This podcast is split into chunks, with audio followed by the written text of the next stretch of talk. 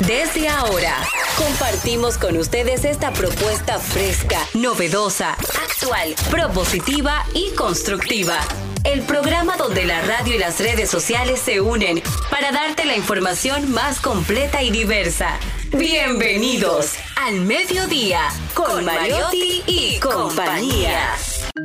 Al mediodía, al mediodía, al mediodía con Mariotti y compañía. Al mediodía, al mediodía, al mediodía con Mariotti y compañía. Si tú quieres disfrutar de foros alternativos y de tuiteros rankeados, este programa es tu amigo. Tu revista meridiana, para el talento una vía, para radio y redes variadas y con la canción del día. Al mediodía, al mediodía, al mediodía con Mario y compañía. Al mediodía, al mediodía, al mediodía con Mario y compañía. Si tú quieres disfrutar de página para izquierda, en la calle y el hogar, por eso no te lo pierdas. Para que hablemos un poco de salud y nutrición, vamos allí camino propio de moda y decoración. Hola, mediodía, saludos, mediodía. Sean todos bienvenidos a su programa preferido, al mediodía con Mariotti y compañía, donde ponemos alas a las palabras para llegar hasta ustedes con información sin sufrición y diversidad divertida. Un servidor quien les habla, Charlie Mariotti Paz, feliz y agradecido como siempre de su sintonía, de que nos acompañen en este esfuerzo de llevarles información sin sufrición, radio redes, redes y radio, diversidad divertida, radio responsable. Señores, hoy es miércoles, miércoles 3 de mayo. Estamos en la víspera del cumpleaños de don Carlos Mariotti. También se acerca por ahí el cumpleaños de Lía. ¿eh? Nosotros estamos aquí celebrando desde ya, pero con muchísimo calor. Con nosotros, una que siempre está prendida en fuego. Ella es Jenny Aquino. Muy buenas tardes, señores. Gracias La por chispa. estar. Gracias por estar en sintonía con estos espacios al mediodía con Mariotti y compañía. Hoy un día muy importante para los periodistas.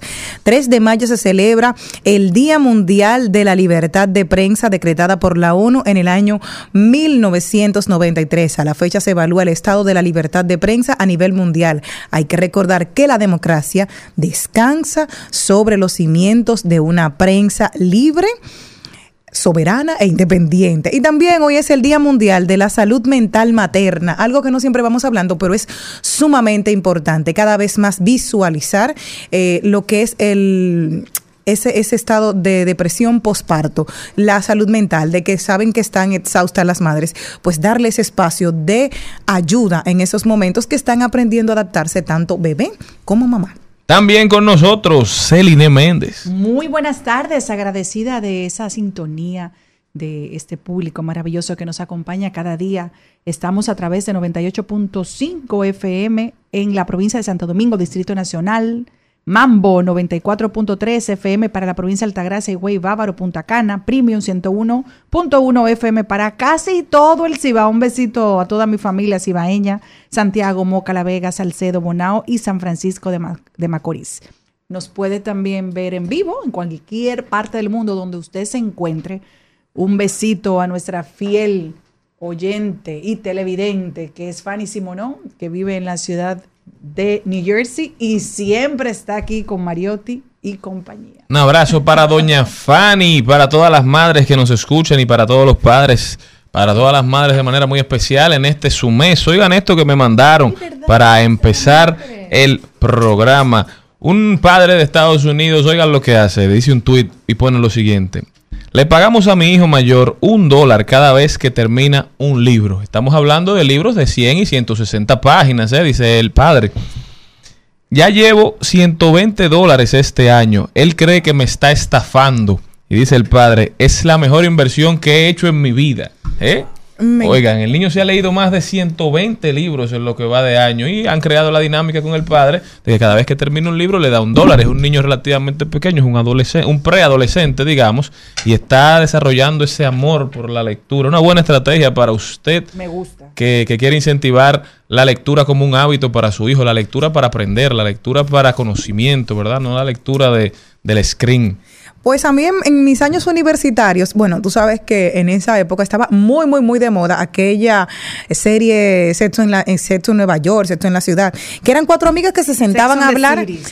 También en inglés. Todas las amigas eh, se reunían para hablar de todas sus experiencias y yo tenía cuatro amigas que nos, nos, reuníamos para hablar de todos los libros que nos leíamos en un mes. Y era esa la hermosa dinámica, pero decíamos, éramos cuatro y con cuatro personalidades totalmente diferentes, pero lo chulo era esa competencia que había. Ah, yo me leí tal cosa y tal cosa y yo te puedo hacer el resumen. Esto trata de esto. Y era una competencia sana que nos ayudó bastante a mis compañeras, a yo, Emily, Marian y también Blanca, que eran parte de esa dinámica universitaria o sea que me encantaría también incentivar algo así.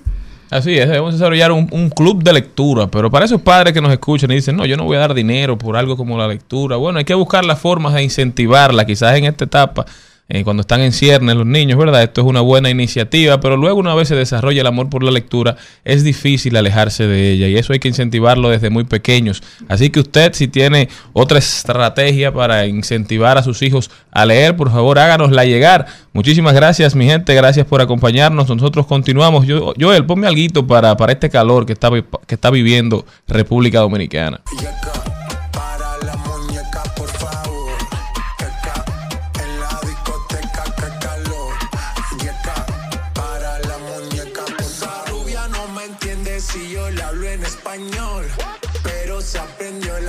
A la perfección.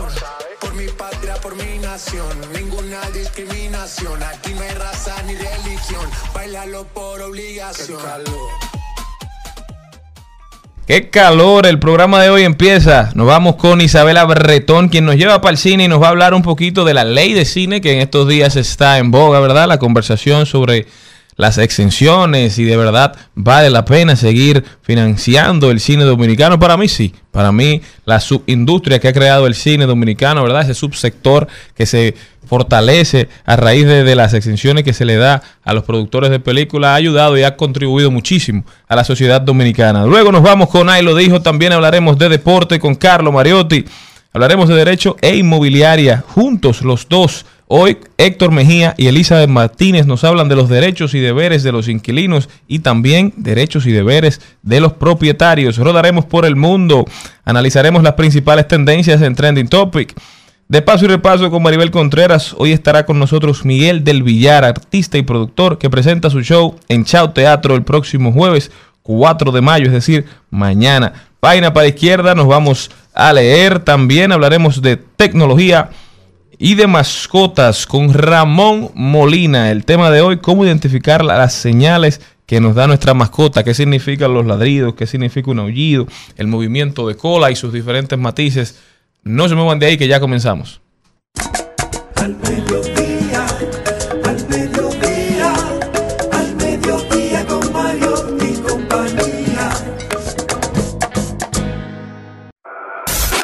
En al mediodía ¡Ay! Lo dijo. ¡Ay! Lo dijo. ¡Ay! Lo dijo. ¡Ay! Lo dijo. ¡Ay! Lo dijo. ¡Ay! Y el ay lo dijo, lo encontré en uno de estos estados que me encantó y quiero saber a ustedes, y siempre nos suele pasar a todos, y es nada más haces ponerte los audífonos y hasta el gato quiere hablar contigo. Todo el mundo. ¿Les ha pasado? Sí, sí, parece que, que es... como la antena. Obligatorio, es como de maldad, ¿eh? Tan pronto tú te pones los audífonos que tienes algo que quieres escuchar, todo el mundo quiere dirigirse a ti, todo el mundo tiene un tema que tratar y si no te lo pones, bueno, nadie ni te mira. No, y, y más cuando tú estás en un, en un vuelo, que, tú tengo, que tú te pones tu cosa, te, como que te recuestas y vienen esa, esos compañeros de viaje a querer hablar, a poner temas, no sé qué cosa. Ay, Dios mío, eso sí, y tú loca por echar una pavita. Señores, el que también lo dijo fue el, bueno, el presidente de la República, pero eh, el gobierno más, más claro. Dicen que República Dominicana tiene la canasta básica más económica de Centroamérica y el Caribe. ¿Qué les parece a ustedes? ¿Ustedes creen que esto sea cierto? Pero en comparación con quién? De Centroamérica y el Caribe. Mm. Dicen eso, sin embargo, República Dominicana es el segundo país con una inflación más alta en toda Centroamérica. Esas son las cosas como que no, no me hacen sentido. Nosotros se dice que del- desde el 2019 a la fecha los alimentos han aumentado en un 28%. Yo creo que solamente hay que ir al supermercado para darse cuenta. ¿Qué te parece a ti, Celine Méndez? ¿Qué haces compra para, para una familia grande? ¿Han bajado? ¿Tenemos una canasta básica asequible? Yo no sé en comparación con cuáles países exactamente ellos están hablando, porque nos están poniendo ahí con todo. Caribe, ¿y quién más? Centroamérica. Centroamérica. Pero desde mi punto de vista, como una ama de casa que tiene que ir semanalmente al supermercado, pues yo estoy pagando literalmente por lo mismo que compraba siempre, casi el doble. Y así están todos, así está la gente al grito.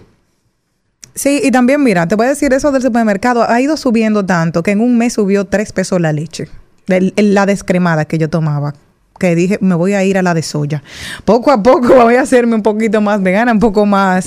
Es. No, es más sí, cara. eh, no, ah, te sale casi lo mismo, porque yo compraba 18 litros al mes para, para mi mes. De, de- entonces casi te sale igual. Y además, tú dices, consume leche, compañero, porque usted vive solo. yo, Una claro. falta de pan casado. no, pero es que me encanta, oye señores, me encanta el morisoñando, no sé qué es lo que ustedes están pensando.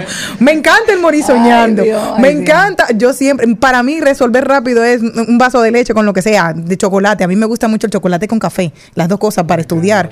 Entonces, claro, consumo cierta cantidad al mes de litros y yo lo y dije, mira, voy a empezar a caminar con soya y poco a poco voy a hacer más agua de avena, alias que ahora le dicen leche de avena y tener otras opciones un poco más sanas, pero realmente tratando de estirar el peso. Eso sí. Vaya sin sus hijos al supermercado, que no hay cosa más cara que con muchachos y con hambre. Exacto. Y tú analizas los datos de, lo- de las instituciones internacionales, de las entidades internacionales, y si bien es cierto que hay una inflación mundial, en los demás países de Centroamérica la inflación no ha dado tan duro como aquí en República Dominicana. Entonces uno tiene que sentarse a analizar y también a exigir que el gobierno tome las medidas necesarias. En algún momento lo que hicieron fue quitarle eh, los gravámenes de importación a, a- algunos alimentos, cuando en verdad quizá lo que tenían que hacer era apoyar la producción nacional, porque no era un tema de, de- de oferta ni de demanda, era un tema simplemente de, de que están subiendo las tasas de interés, de que están subiendo los combustibles y entonces, bueno, por ende, surgen,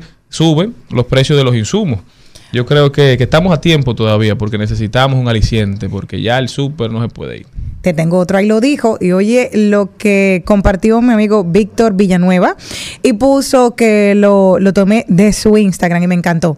Define el éxito en sus propios términos, alcáncelo según sus propias reglas y construya una vida que esté orgulloso de vivir. Esto lo dijo Anne Sweeney, que es la copresidenta de Disney Media y presidente del grupo de televisión Disney. Y me encanta porque la gente entiende que el éxito que es para ti tiene que ser igualmente para mí. No, tal vez mi éxito es estar tranquila y acostada durmiendo. Ese es mi éxito, porque tal vez no lo tengo. Entonces cada uno tiene un aspiracional que el otro no, no siempre tiene que entender. Y usted no tiene que darle explicaciones. ¿Qué entienden ustedes? Que el éxito es individual, porque cada quien tiene sus metas. Hay personas que el éxito es hacer eh, una carrera en X cosa. Y para el otro el éxito es casarse y tener una familia con tres hijos. Entonces eso depende del camino que cada quien elija. Lo que usted sí tiene que tratar de lograr sus metas, sea la que usted se plante, la que usted quiera. Entonces es algo muy individual, nadie puede estar mirando el techo de la casa de nadie y sobre todo el vecino tampoco puede medirte por lo que él entiende que es el éxito. Señores, pero el que también lo dijo, una, un programa amigo salió a las calles a hacer preguntas y le preguntaron a, a los conductores si entendían que los demás conductores de la vía sabían conducir. Y oigan, la mayoría de los conductores dice que la mayoría de los conductores no saben conducir.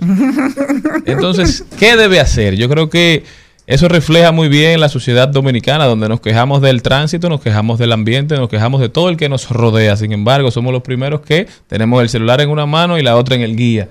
Somos los primeros que andamos distraídos, somos los primeros que bloqueamos las intersecciones, los primeros que aceleramos cuando el semáforo está en amarillo. Somos los primeros que bloqueamos las salidas. Que nos parqueamos mal, que le damos paso a un peatón y cuando va a mitad de camino le exigimos que entonces camine más rápido porque fue paso al, al paso mío, no al paso suyo. Y ahí nace la conversación. Él no es loco para no quitarse. Él no es loco para chocarme. Y ahí pasan las cosas. Yo creo que, que todo, toda solución en un problema macro como el que nos, nos enfrentamos con el tema del transporte en República Dominicana debe empezar por nosotros mismos. Empecemos a ser un poquito mejores, a cumplir las leyes, a cumplir las normas a respetar al prójimo y a respetar el tiempo. Si usted va rápido, si usted tiene una cita a la una de la tarde, no salga a las 12 y 55 porque definitivamente no va a llegar, entonces va a querer comerse el mundo. Salga con tiempo, trate de organizarse. Nosotros continuamos.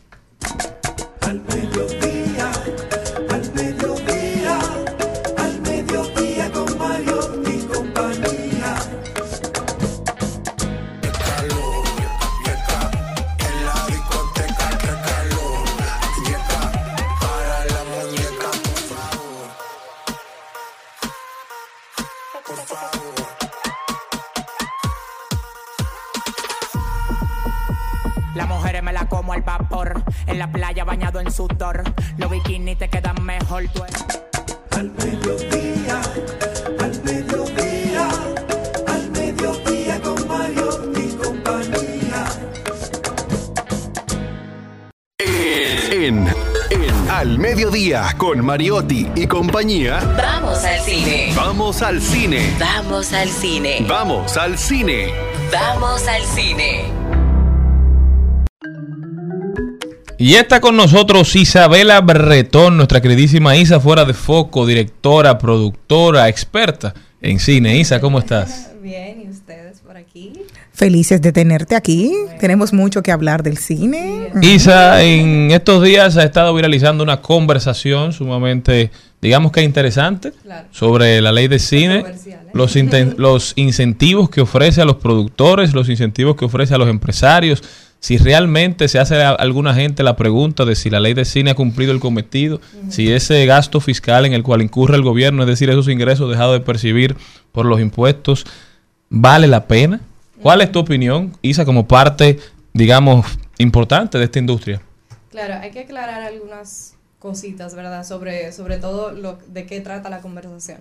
Eh, primero, eh, la primera eh, incógnita, el primer problema es el tema de la recaudación de, fondos, ¿verdad? Cuando ya se distribuye una película. Si la película está recibiendo los fondos eh, necesarios para, bueno, digamos, cubrir esos gastos de producción. Y tenemos que entender que la ley de cine no, no busca, ¿verdad? Que cuando se distribuye una película se, se gane dinero con esa película, sino que es un sacrificio fiscal. O sea, y un sacrificio fiscal es precisamente, ¿verdad? Un sacrificio que a lo largo del tiempo que vamos a ver eh, el valor que tiene eh, hacer cine y, y el valor y los beneficios, ¿verdad? De, de ese sacrificio. Hacer una película es sumamente caro, ¿verdad? Sum- sí, sumamente caro. Conlleva muchísimas situaciones. Antes aquí no había una industria que pudiera, digamos que llenar esas solicitudes o esas necesidades. Ahora se ha ido construyendo en parte, en gran parte Claro, gracias a la ley de cine. De, esa ley de cine que lo que busca es estimular, ¿verdad? Estimular la producción eh, tanto local como internacional. Entonces tenemos que entender que la ley se divide en dos partes, ¿verdad? Está el artículo 34, que es para eh, cine o, lo- eh, o producciones locales, y luego está la 39, que es para producciones extranjeras. Entonces, hablemos un poquito de cada una de ellas. La 34 lo que quiere decir es que, por ejemplo,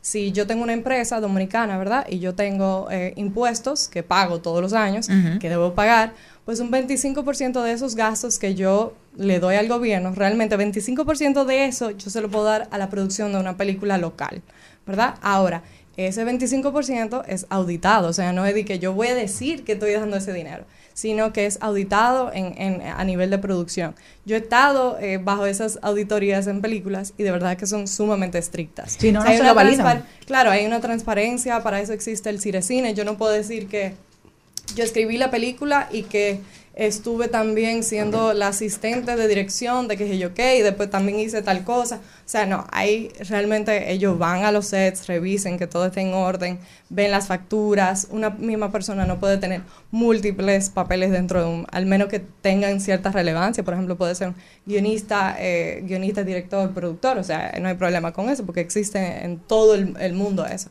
Ahora, sí, incluso hay, hay topes de, de precios que puede cobrar eh, una persona dentro de, eh, de una película. O sea, realmente está regulada, hay que decirlo. Obviamente siempre va a existir ¿verdad? Pero existe en todos los mercados y existe en- de toda la forma y toda la industria. Luego, a nivel de, digamos, eh, internacional, para las producciones internacionales es un poco más complejo. Pero que, ¿cómo funciona? Pues entonces, digamos que una producción extranjera paga un ITEVIS, se supone que se paga un ITEVIS. Ellos, por ese pago de ITEVIS, le dan un crédito fiscal, eh, un crédito fiscal eh, transferible, es como un cupón. Entonces, una empresa dominicana puede comprar ese cupón, ¿verdad? Por un precio un poquito más bajo. Eso significa que hay un gana-gana. Claro. Yo estoy pagando un poquito menos de impuestos y también eh, una producción local no tiene que pagar ese impuesto. Entonces mucha gente dice, bueno, pero entonces ¿para qué viene esa producción internacional? Bueno, pero al final está inyectando dinero de todas formas porque necesita un porcentaje de los técnicos que trabajan en esa película tienen que ser dominicanos. Entonces, de todas formas, Mueve la economía. Mueve la economía y además tiene que pagar hoteles, ¿verdad? Tiene que ir comer en restaurantes dominicanos, tiene que dinamizar la, la economía de una forma u otra, porque estamos hablando de producción a veces de hasta 400, 500 personas No, que y van a venir a gastar por más de un mes. Transparentar la locación. Además, Además de la todo. cobertura de los medios internacionales de que esos artistas están aquí promoviendo valor- nuestras bondades. claro, eso tiene un valor que a veces, o sea, No, tú se no puede puedes ni ponerle medir. un precio a no eso. se puede medir, o sea, tanto J-Lo que sube una, ¿verdad? Que, que sube un post, Qué automáticamente, ¿cuánto ella cobra por esos posts? Claro. Sin embargo, ella lo hace de buena fe. Igual Sandra Bullock, igual Channing Tatum. O sea, estamos hablando de que son producciones que vienen y ponen un ojo en, eh, ¿verdad? A nivel de, de, de, de nosotros como, como país turístico. Y que muchas veces esos actores regresan a la República 100%. Dominicana. No, y sus se seguidores, y sus seguidores lo toman como, como un Así destino es, posible claro. porque tienen millones de seguidores. Y como dice Isabela, un claro. post de Jennifer López debe valer 500 mil, 600 mil dólares. Y no fue un post, yo recuerdo que ella lo dijo. Varios. Ella dijo su testimonio, lo que había vivido en la República Dominicana, que chévere. Mira que sentimentalmente no fue tan Claro. placentero porque eh, le destruyeron No, su corazoncito, pero o sea, lo Matt dijo. Damon empezó a invertir aquí, eh, ahí mismo. Ah. Yo soy de, de la costa norte, De- de, Cabrera y, claro, yo soy de Cabrera y Río San Juan, precisamente donde se grabaron muchas de esas películas, y realmente la economía se vio, o sea, se vio la inyección. Cada vez que hay una película en esos pueblos, se nota, se nota porque el pueblo, eh, hay mucho más empleo, se trae personas de fuera, hay mucho más turismo. O sea, los locales se, los se- locales, se los incentivan a poner restaurantes, a poner o sea, hoteles.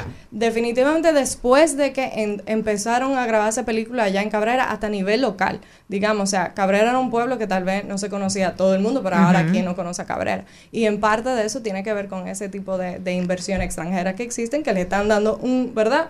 Eh, un, Un un ojo. enfoque, un ojo a, a lo que son es- esa parte de nuestro país. Y Yo sobre quiero todo, saber- perdón Jenny, sobre todo tienen a las personas que hacen eh, la búsqueda de localidades, entre más vírgenes, pero tengo muchos amigos que trabajan en meses en línea, tú no te imaginas lo que está pasando en este país, lo que pasa es que nos hacen firmar unos acuerdos de confidencialidad Claro. que no podemos Que no decir podemos. quién está aquí ni qué se está haciendo, sino Hasta cuando sale. sale, Sí. y ya la, la explota, pero aquí viene gente que yo lo veo y yo digo, oh Dios mío, y nos vamos para unos sitios que yo mismo como dominicano ni sabía que existían. Esos En el- cazadores de localidades. En el, el año- la semana pasada comenzó esta discusión y me llamó mucho la atención esa lista famosa que se hizo De pública que quiere hacer. Lo primero que quiero saber, tú, ¿es real o no?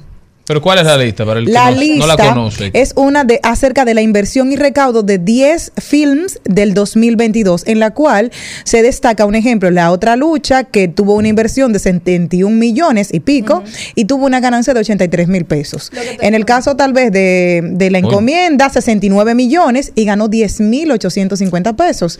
En el caso de también, otro caso así como tan fuerte fue O sea, ni los que trabajaron en el la película país fueron de las últimas cosas, no, o sea, que le invirtieron 84 millones y se recaudó 27 mil pesos. Entonces, Por eso, tenemos que ¿esto es entender- real? Mira, esos datos en sí yo no sé si son reales, ¿verdad? Porque Eso no es lo primero. Ahora, lo que tenemos que entender es que no importa, o sea, puede ir mi mamá solamente a ver mi película.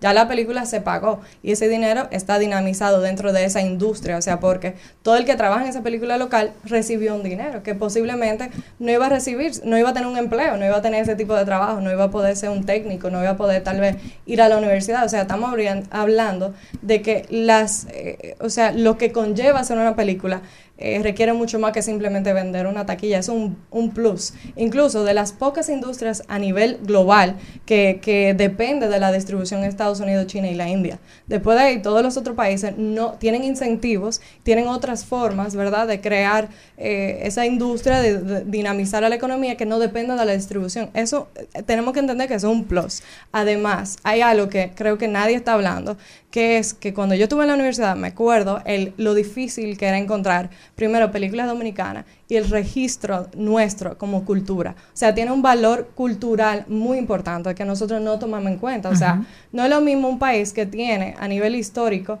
eh, una cantidad de películas que no habla de cómo vestían la gente, cómo hablaban las personas de su cultura, qué comían, cuáles eran las problemáticas sociales que existían en ese momento, tipo México. O sea, uno va y ve las películas de México de épocas anteriores a la época de oro de México y uno entiende, ¿verdad? Su cultura y es parte de, de, de hacerse famoso. ¿Quién no conoce a México? Ahora nosotros, República Dominicana, so- solamente nos asociaban a, bueno, la isla que está al lado de Haití.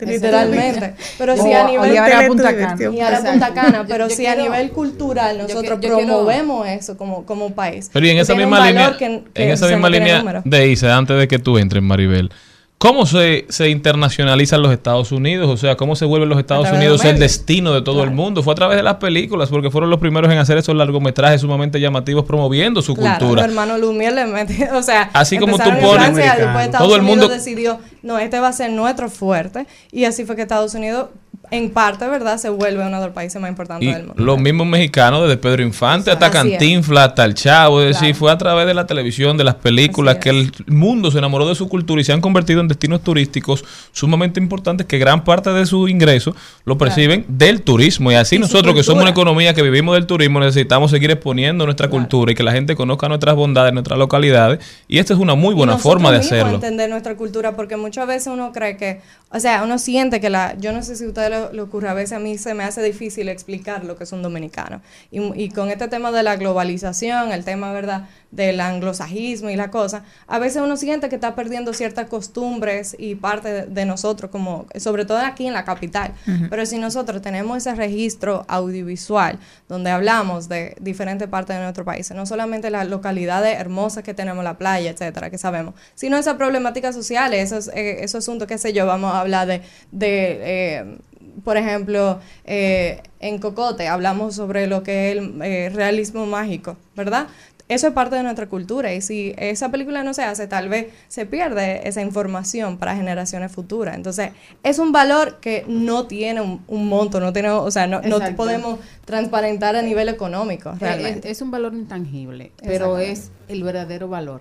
Eh, Ustedes estaban haciendo la referencia de México y yo me decía, o sea, no solo es que México conquistó el mundo a través del cine, a través de la televisión, a través de sus De sus películas, y de- novelas. y de, De su su música, de su novela, sino también que colonizó el mundo también a través de su comida. Entonces, ¿cuál el, el, el valor de una cultura, el valor de promover una cultura? Por ejemplo, la República Dominicana ha tenido muchísima suerte, vamos a decir, de que tenemos una República Dominicana en el exterior y una República Dominicana en el exterior. La gente que vive en el exterior, eh, todos esos DJ, todos, todos esos artistas han promovido eh, de una manera tan impactante, por ejemplo, la música dominicana, que la bachata es más conocida, más querida y más aplaudida y bailada en el mundo que en la aquí. República Dominicana. Sin embargo, con, con el tema de, de- del cine, yo eh, te apoyo y yo soy de las personas que creo que esa ley no la deben tocar. O sea, nosotros tenemos una, aunque la gente crea que, que ya llegamos al tope, nosotros tenemos una industria incipiente.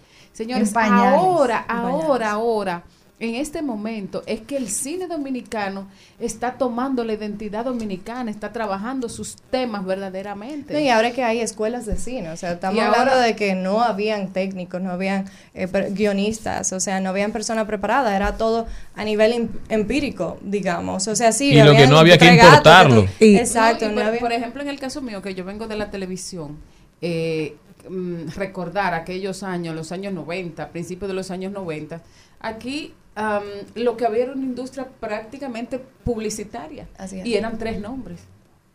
Así es. O era Peggy Guzmán, era fulano, era fulano, eran tres, cuatro, cinco, Archie, que viene de, que viene de esa escuela. Pero, cua- por ejemplo, en el 1993-94, cuando Ángel Muñiz se, se, se encierra a hacer a Costillas Record Nueva, Nueva York York. 1, Ujú. que son que, que fue lo que millones de despertó, pesos le costó. despertó el interés en el cine dominicano. ¡Wow! Sí se pueden contar nuestras historias. Y se hizo difícil porque no había una ley posterior a eso. La ley hay que protegerla. Así Quería preguntarte, eh, precisamente, dicen que uno de nuestros, de nuestros eh, talones de Aquiles son los guiones. ¿Cómo vamos avanzando? Porque siempre dicen, no, que nosotros nos falta formación en la parte de los guiones, porque dice, tenemos buenos técnicos, solamente nos falta eh, eh, fortalecer. Y, y voy de la mano con lo que ustedes dos vienen diciendo de la cultura, porque yo nunca he ido a Turquía, pero sé que beben té negro, sé que beben té blanco, sé que le gustan las dolmas, sé que le gusta, como yo sé, el pampita, el turcos. me encanta turcos. Kanyaman, Yan Yaman, ya- sé- Baklava. claro, baklava, me encanta. Baklava. O sea, todo eso, Sí. pero me lo enseñaron en una novela. Y recuerden que cuando comenzamos a ver el declive real de Venezuela fue a partir del, del paro del entretenimiento, de lo que era la exportación número uno de ellos de los, de los, de las novelas. Es como estamos en guiones aquí en República Dominicana. Yo creo que el tema de las universidades va a ayudar mucho y vamos viendo cómo van, hay una mejoría. Y también hay un tema de proporción, o sea, nos comparamos con Estados Unidos, pero Estados Unidos al día está haciendo 400 películas a la vez. De las cuales de ahí- 350 claro, son y lo vemos por ejemplo en Netflix, o sea, hay- ahora que hay tantas películas en Netflix, decimos, pero ¿cuántas películas malas? Es que hacer un guion es difícil, o sea, eso no lo hace cualquiera eh, y, y toma tiempo y no hay una No, fórmula y además exacta. hizo también educar al público, porque tú hablas de los guiones que son malos, pero la película más taquillera aquí, aunque la taquilla quizás no sea la forma de juzgar una película si es exitosa o no, han sido películas que por lo general no tienen los- mejores claro, guiones, entonces es. también tú tienes que saber a qué público te diriges, el público se ha ido educando, yo creo que por Así eso también. la industria dominicana va a seguir creciendo. Isabela Bretón con nosotros. Isa, recomendaciones para, para ir al cine en estos días Bueno, antes de irnos. Invito a películas dominicanas, Dani 45 y Cuarencena. O sea, de, ya salió Guardianes de la Galaxia, pero sí, está llena, que probablemente debe estar llena. Y para los que quieren apoyar lo que es las películas dominicanas, yo las he visto y de verdad que vale la pena.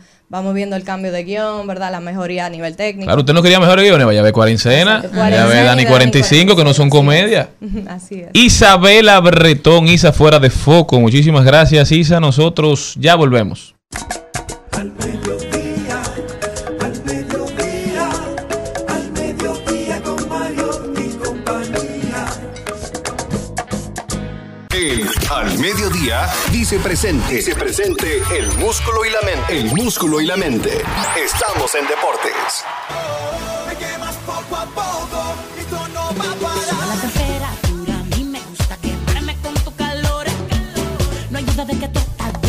Tu cuerpo es como una escultura y me fascina tu olor. Tu piel tiene una gran textura por el sol. Estamos de vuelta, mi gente. Muchísimas gracias por continuar con nosotros. Vámonos ahora a hablar de deportes. Ayer, sumamente interesante lo que está pasando en toda la NBA. Carlos Mariotti nos trae las últimas informaciones. Así mismo es, buenas tardes a toda la audiencia del mediodía y damos inicio a este recuento deportivo hablando de voleibol, ya que se estuvo anunciando en el día de ayer el inicio del Panamericano de Voleibol Femenino Sub-19 de Norseca. Norseca es la Confederación de Voleibol del Norte, Centro y Caribe. La República Dominicana estará participando en el Grupo B junto a Canadá, Honduras y Puerto Rico y se estará celebrando desde el Coliseo Dolores Martínez en Puerto Rico del 9 a 14 de mayo. Así que buena suerte para este equipo sub-20 de voleibol femenino dominicano. Mientras que en las grandes ligas ya estuvieron anunciando a los mejores jugadores de todo el mes de abril. Gary Cole fue el pitcher del mes de la americana, Clayton Kershaw el de la nacional, Josh Jung es el novato del mes de la liga americana y James Outman de la liga nacional, mientras que Félix Bautista es el relevista del mes de la liga americana y Josh Halder de la liga nacional. Pero ya pasando al plato fuerte, todo lo que sucedió en la noche de ayer en las playoffs de la NBA. Pero antes de iniciar los playoffs llegó una noticia que todos estábamos esperando. ¿Quién iba a ser el MVP de esta temporada 22-23 de la Liga Nacional de Baloncesto Americano? Y Joel Embiid de Camerún fue electo como el MVP luego de dos años consecutivos en la carrera, quedando en la segunda posición detrás de Jokic. Embiid ahora, Trust the Process, logra coronarse como el jugador más, val- más valioso, el primer MVP para los Sixers de Filadelfia desde Allen Iverson. Embiid que pasó, que cuando fue drafteado en el 2014 pensó dejar la NBA a raíz de la muerte de su hermano.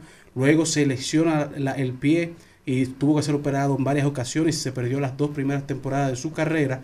Es un ejemplo, sin lugar a dudas, de resiliencia y del amor por el juego.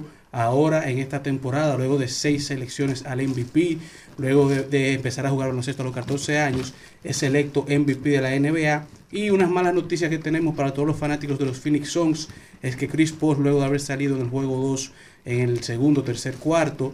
Se estará perdiendo el partido 3, el 4 y posiblemente el 5 a raíz de una lesión en la ingle.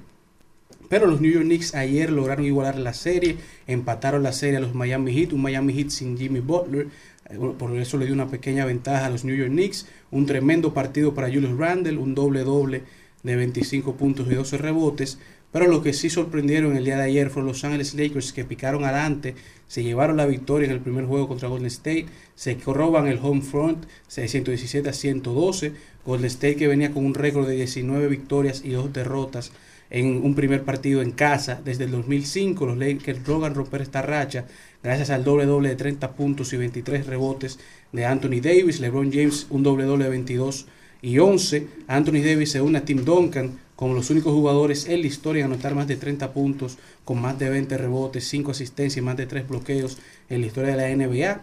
LeBron James que cuenta con un récord de cuando gana el primer juego 28-2, cuando su equipo gana el primer juego. O sea, LeBron una más, más ha perdido dos series de playoffs si su equipo gana el primer partido de la serie. Y Los Ángeles Lakers solamente anotaron 6 puntos. Aquí se ve la diferencia entre un equipo y otro. Mientras que Golden State, nada más con Stephen Curry, Clay Thompson y Poole, 6 tiros de 3 cada uno, 15 de tiros de 3 en total, más que Los Ángeles Lakers. Aún así lograron obtener la victoria en gran parte a la cantidad de, de faltas que le dieron a los Lakers. Tuvieron más de 20 tiros libres por encima de Golden State. Denver se encuentra 2-0 en su serie. Los Ángeles Lakers 1-0 contra Golden State. Y Miami y los Knicks 1-1. Mientras que hoy llega la serie entre Filadelfia y los Boston Celtics con el regreso de Joel Embiid. Filadelfia que ganó ese primer juego gracias a Harden poniendo la serie 1-0. Hoy busca la, poner ventaja 2-0 con su MVP. Y Boston estará buscando igualar la serie para poder irse a pelear para Filadelfia por este avance a la final de conferencia. Bueno, señores, y de verdad que es el que vio ese juego de los Lakers, ayer hablábamos y de los cuatro a los que nos gusta el baloncesto que estábamos aquí, tres elegimos a los Lakers como favoritos para ganar esta serie, más basado en pasión, ¿verdad? Que, que en datos. Ayer los Lakers ganaron, pero el que estaba viendo el juego se dio cuenta de que no fue que enseñaron una superioridad como la que puede reflejar el, el marcador. Fue suerte. A sus fanáticos, porque aún no teniendo un juego bueno, como ellos están acostumbrados, cuando uno lo ve jugar, están jugando de verdad, que tú dices, óyeme, hoy todo está saliendo bien. Aún teniendo un juego, vamos a decir, con muchos déficits, lograron obtener esa victoria. Quiere decir que ahora cuando hagan los ajustes necesarios para el juego 2, será aún mejor para el equipo. Bueno, Porque esperemos. Stacy tuvo un juego bueno. Sí, y sí. se nota mucho la diferencia que hablábamos ayer del tema de la profundidad de la banca. En el primer cuarto, la banca de los Ángeles Lakers tenía como 12 puntos, mientras que Golden State no tenía ni 5. Entonces, eso es un factor que va, a- va a determinar quién sale victorioso o no. Bueno, ya saben, hagan sus apuestas. Darían Vargas, estás feo para la foto. Continuamos.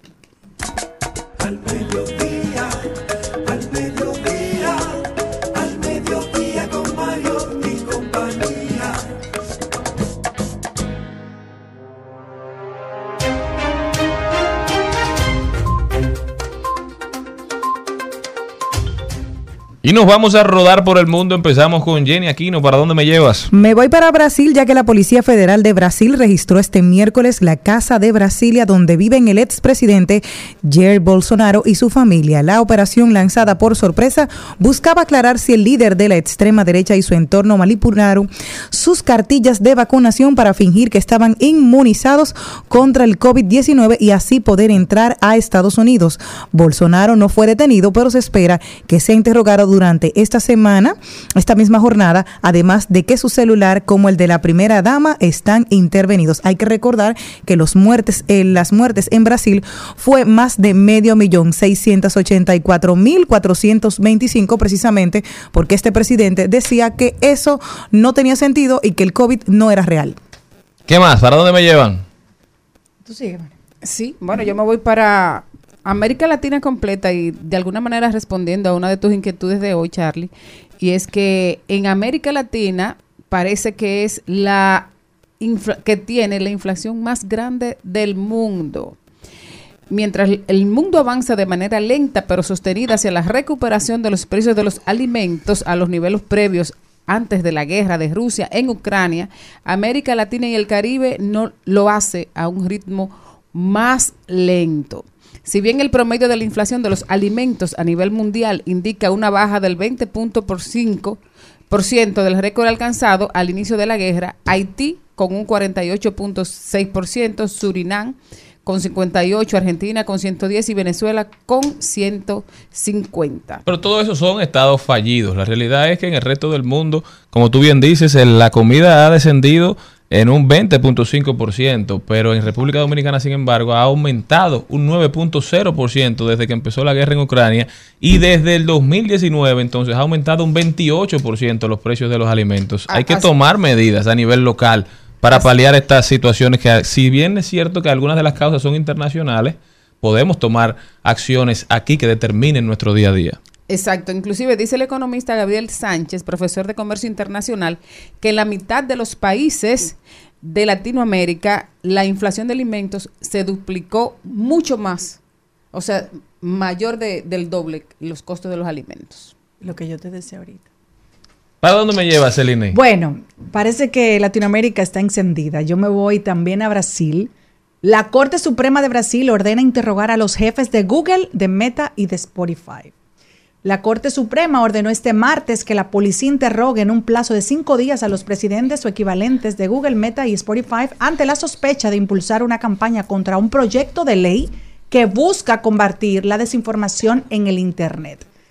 La decisión fue tomada por el juez Alexander Moraes, quien también determinó que esas plataformas retiren de forma integral todos los anuncios, textos e informaciones impulsadas desde Google con críticas del dominado PL, proyecto de ley de los fake news. Eso está muy bien y ojalá no solo Brasil, sino todos los países del mundo le hicieran esto, porque que esa gente tiene, el, eso es lo dueño de todo, de mm, Facebook, Instagram, WhatsApp. Es decir, lo que ellos manden, una cosita y ¡puf! Es, es como De- de esa- rosita- oye, eso- palomita de maíz. Eso tumba cualquier gobierno, ¿eh? Bien hecho. Señores, y en una información que nos acaba de llegar, República Dominicana tiene un nuevo récord Guinness. República ¡Wow! Dominicana tiene el récord Guinness del camión de cemento desmontado más rápido en toda la historia. Miércoles, sí. ¿Eh? Ah, pero- En la carretera Mella se viró un camión y la carga era funda de cemento. Ustedes tienen que ver los videos, señores. En menos de segundos desmontaron ese camión, lo encueraron. No quedaba una funda de cemento ahí. Eso da pena, vergüenza. Eso da de todo eso. Oye, hay que agarrarlo a toda esa gente y meterlo preso. No por, oye, preso por 10 días, Eso- 15 eso es lo que días. tienen el cemento para su casa. no, a- no a- es un a- abuso. pero- eso pero es lo que se llama la sociedad de la doble moral, señores. No, Charlene, pero eso pasa Todo en está España. mal. En España No, vimos en que- España yo nunca he visto un video de, de Sí, gente desmontando sí, de sí. cemento. No, no, pero busca ese video. Se caían y se paraban. Gente que no trabaja, seguro, pero no porque tienen algún impedimento, sino porque no Mira lo que quieren. pesa una funda de cemento. Oye, eso da pena y vergüenza, de Así verdad. gratis no pesa. Así no, así no se tú- tú avanza, así sabes- no crece ¿Tú una, sabes una co- ¿Tú sabes sociedad. lo cara que está la, la, la funda de, de, de- de La cosa cemento? está dura, pero también eso te habla mucho de, de la idiosincrasia. De la educación. De ahí van a ¿Eh? salir a llevársela a las ferreterías. Te la vendo más barata para que tú la cemento dominicano, no- no- no- dominicana. Emprendedores. Así no, así no. Continúa.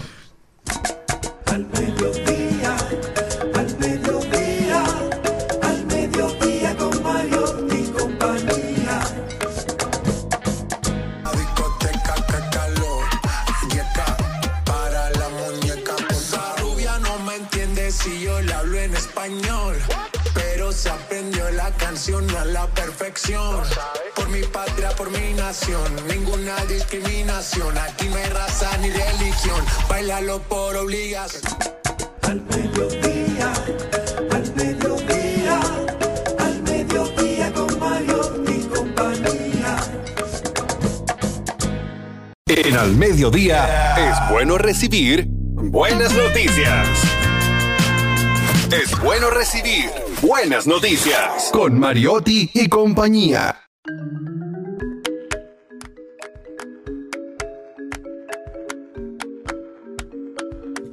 Ahora. Hay una buena noticia que quiero compartir con todos los jóvenes o no, no tan jóvenes que escuchan este programa y es que Infotech está anunciando un curso para Community Ma- Manager y Marketing Digital para empresas.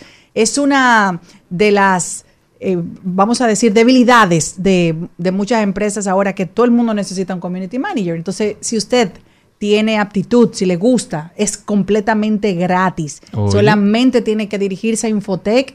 Tienen horarios diferentes, martes, jueves, sábado, de 6 a 10 de la noche, domingos también. Así que no hay ninguna excusa para que usted no se prepare. Gratis. Gratis, señores, gratis. Pero cupos limitados, o sea que tienen que hacer la diligencia, ¿eh? Los requisitos son a partir de 16 años, no tiene ni siquiera que ser bachiller, sino haber llegado hasta octavo y tienes que llenar el formulario que está disponible o físicamente, puedes ir a Infoteca a buscarlo o lo puedes descargar desde la página de Infoteca. Ya saben, señores, todo el mundo necesita un community manager en esta época. Es una muy buena forma de buscarse par de pesos. Vaya para Infotep a formarse, que saber no pesa. Al mediodía, al mediodía, al mediodía con Mario y compañía.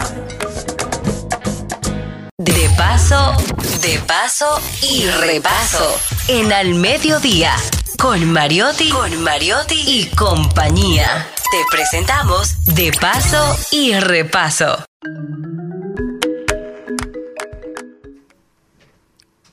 Bueno, eh, Ánimo, ánimo. no es que ánimo contra vergüenza. Yo estaba- pensaba que iban a poner música, perdón. Eh, bueno, mi invitado de hoy es Miguel del Villar. Lo, Un aplauso para recibir a Miguel. Gracias. Eh, lo atrapé en Instagram con, con un concierto. Miguel del Villar me acordó a Víctor del Villar, una familia de artistas, de músicos, y, y lo llamé. Dije, Miguel, ven para el programa, déjame conocerte. ¿Cómo estás, Miguel? Estoy muy bien, contentísimo, emocionado con todo lo que vamos a traer para mañana, este 4 de mayo, un concierto que plantea crear una atmósfera impresionante con canciones y joyas prestadas, eh, un show único, como yo siempre los llamo, eh, y lleno de emociones, el desespero. Yo estoy loquito porque llegue el día de mañana ya, contento. Miguel, eh, veo tu veo tu, tu perfil y eh, además de cantante también eres actor, también eres cineasta. Entonces, tu concierto se llama Lo que soy. Y entonces yo te pregunto y te pregunto para conocimiento total del público, ¿quién es Miguel del Villar? Mira, Miguel del Villar es una persona, un artista. Yo me defino como artista. No solamente está, estoy en el ámbito de la música como actor y también como cineasta, sino también eh, tuve una colección, hice una, una exposición, yo soy artista plástico también, sobre todo lienzo sobre, óleo sobre lienzo. Eh, yo me defino como un artista, un artista que va contra sus emociones, que disfruta experimentar sus emociones y comunicarlas a través del arte. Eh, la música ha estado latente en mí, en mi familia desde hace muchísimo tiempo.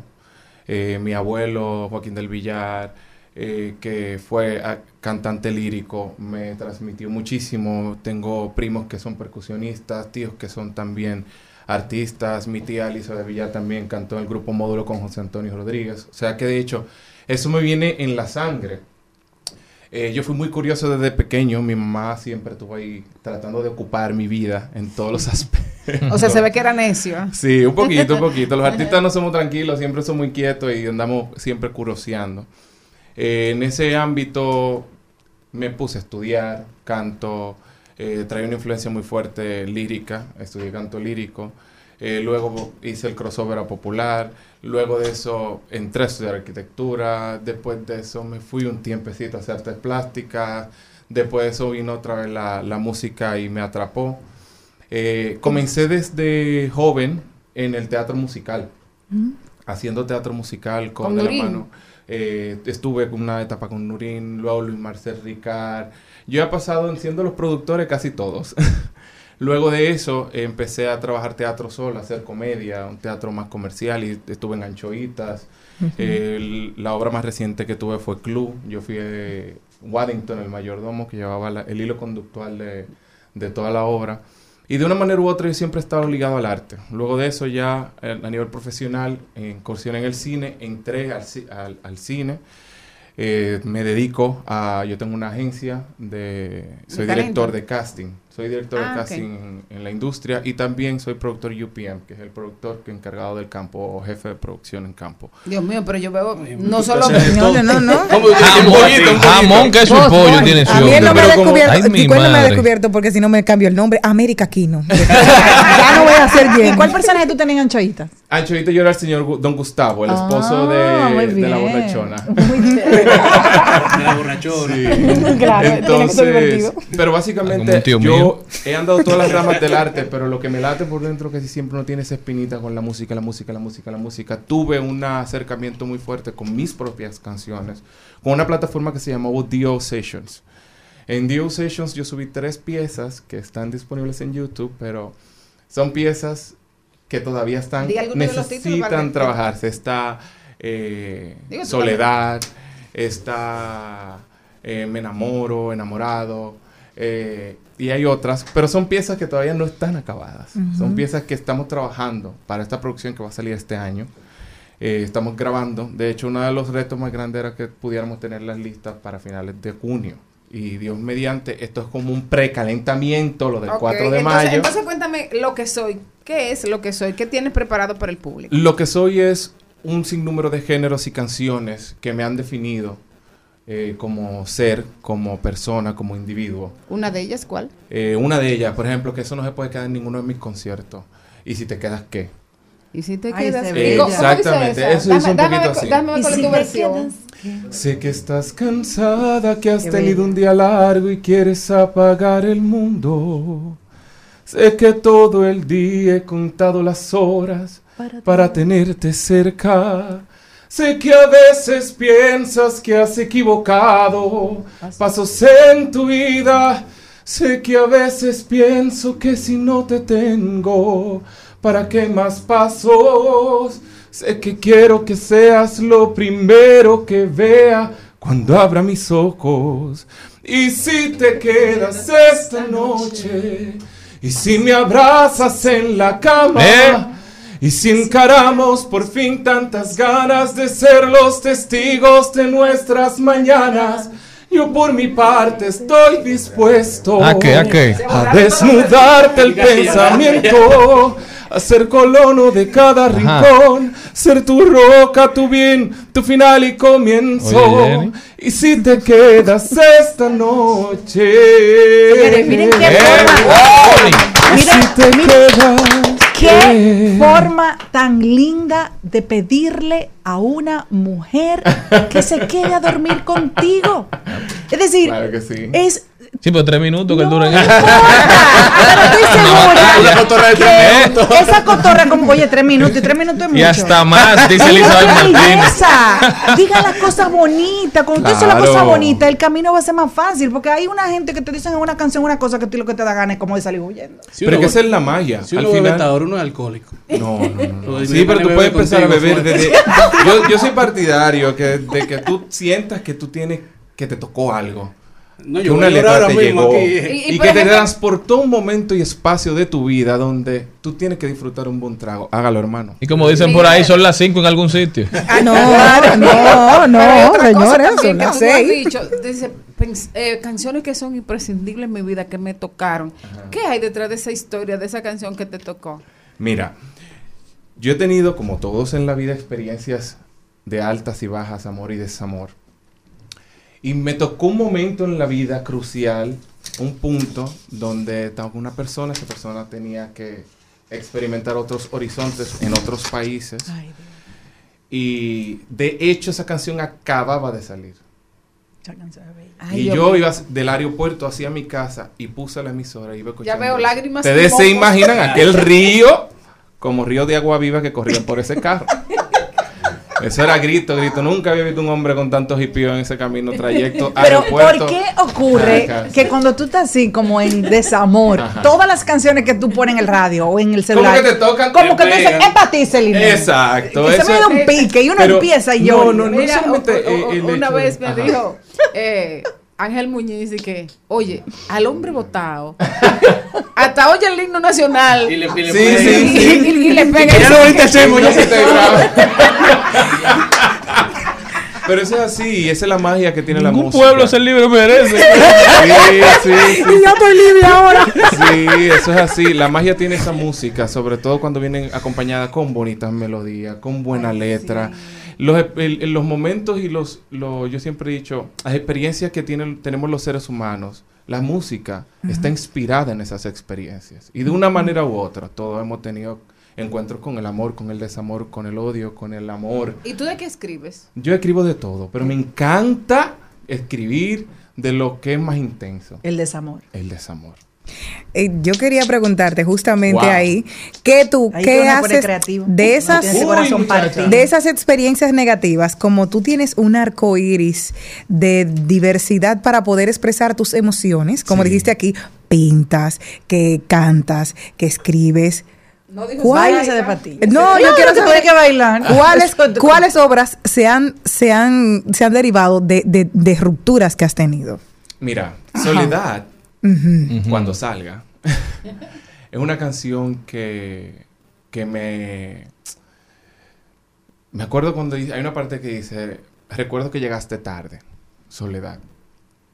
En ese momento en el que tú interiormente sales de una ruptura y tienes que aprender a llevar ese, ese peso de esa palabra que, que es soledad, que es fuerte, pero que a la vez, de acuerdo a donde tú quieras dirigir esa energía, tú lo haces una virtud o un defecto. Entonces, la soledad en ese momento en mi vida fue un momento muy intenso, pero yo logré hacerle un crossover a entender de que fue algo, mm, una experiencia muy bonita. Yo duré siete años solo. Mm, Y disfruté mi soltería a un nivel tal que el Mm, amor Yo me siento como que tú vas a llorar, acordado. No, mijo. Mira, o sea, yo, siempre- yo tengo esa capacidad, gracias a Dios, de, de- de transformar las, las experiencias negativas en aprendizajes Como y cosas positivas. Claro, a todo hay que sacarle dinero. Me encanta. Tú monetizas. A todo hay que monetizarlo, buscar una manera, pero al final, eh, aparte de monetizar, es también uno, en ese trabajo interior de introspección, lograr que esas experiencias sean aprendizaje, que sean cosas que te impulsen a, a seguir más adelante, a proyectarte de una manera distinta. a- a- yo en mi caso, un momento de mi carrera que yo decía, está difícil la música que yo hago, está difícil entrar a un mercado, está difícil hacerme conocer. Y que yo, yo opté, yo necesitaba buscar un nuevo, una nueva vía de, de expresar mi arte. Bueno, vamos a hacer una colección, vamos a hacer una galería, vamos a presentar esto, vamos a escribir un guion, vamos a hacer este proyecto en cine. De hecho, mis últimos dos años ha sido de una producción en cine a otra, una producción en cine a otra. Y siempre dentro de mí decía, se me pasaba el año pasado, decía, Dios mío, no hice nada, no hice un concierto, con toda esta música por dentro. Y este año yo le dije a mi productor, le dije, mira, yo necesito que este año hagamos algo, sí o sí. Y de hecho llamé a Raeldo y le dije, Raeldo, mira, quiero una fecha, un concierto. Me dijo, claro que sí, ven, qué día, pusimos 4 de mayo, empezamos a trabajar, se hizo todo lo- la- el trabajo que necesitábamos para tener Y el ya el show concierto armado es mañana. Mañana. Solo nos queda tiempo para que invites. Miguel, Claro que sí. exacto, invítanos las canciones que la gente va a poder escuchar ahí, la hora, la fecha y cuánto cuestan las taquillas. Miren, mañana vamos a estar en Chao, 4 de mayo. Las puertas abren a las 9 de la noche. Las taquillas cuestan mil pesos y la pueden comprar en la boletería de Chao. De hecho, en mi Instagram está el link en mi bio. Si desean ir a comprarla, quedan muy pocas boletas. Es una cosa Pero que bien. me tiene muy contento. Sí. Sí, yo estaba, yo decía, bueno, es un concierto, tengo mucho que no estoy en vigencia, no sé qué, la gente lo va a recibir. Y decir que, no, todo lo contrario. Gracias a Dios, Amén. las cosas han ido marchando súper bien y eso me tiene muy contento. Miguel del Villar, mañana en Chao Teatro, ya lo saben todos, apoyar, a disfrutar de la buena música. Miguel, Sí. para irnos al cambio, llévanos cantando. Dice. Y si te quedas esta noche Ven, papi, ven. Oh. Y si me abrazas en la cama. Y si encaramos por fin tantas ganas De ser los testigos de nuestras mañanas Oh. Yo por mi parte estoy dispuesto Ok. Amarte, mi amor. A desnudarte el pensamiento Quédense ahí, no se muevan. Estás cansada, que has tenido un día largo y quieres apagar el mundo. Sé que todo el día he contado las horas para tenerte cerca. Sé que a veces piensas que has equivocado pasos en tu vida. Sé que a veces pienso que si no te tengo, ¿para qué más pasos? Al mediodía, al mediodía,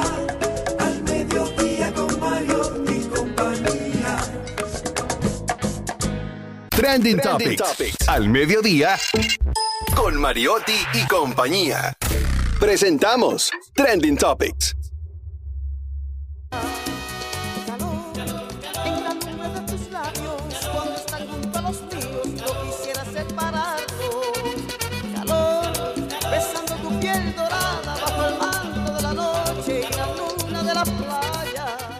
Estamos de vuelta en Al Mediodía con Mariotti y compañía. Muchísimas gracias, mi gente, por continuar con nosotros por Rumba 98.5, Mambo 94.3 y están en la Alta Gracia, Higüey, Bávaro y Punta Cana Premium 101.1 para casi todo el Cibao y Rumba 985fm.com para todas las redes sociales. Ahora vamos a ver cuáles son las principales tendencias en las redes sociales de este miércoles 3 de mayo. Carlos Mariotti, ¿qué tenemos? Tenemos en tendencia a Leo Messi, ya que en el día de ayer se anunció de que el PSG lo estará suspendiendo por dos semanas a raíz de su visita a Arabia Saudita, que no fue notificada al equipo.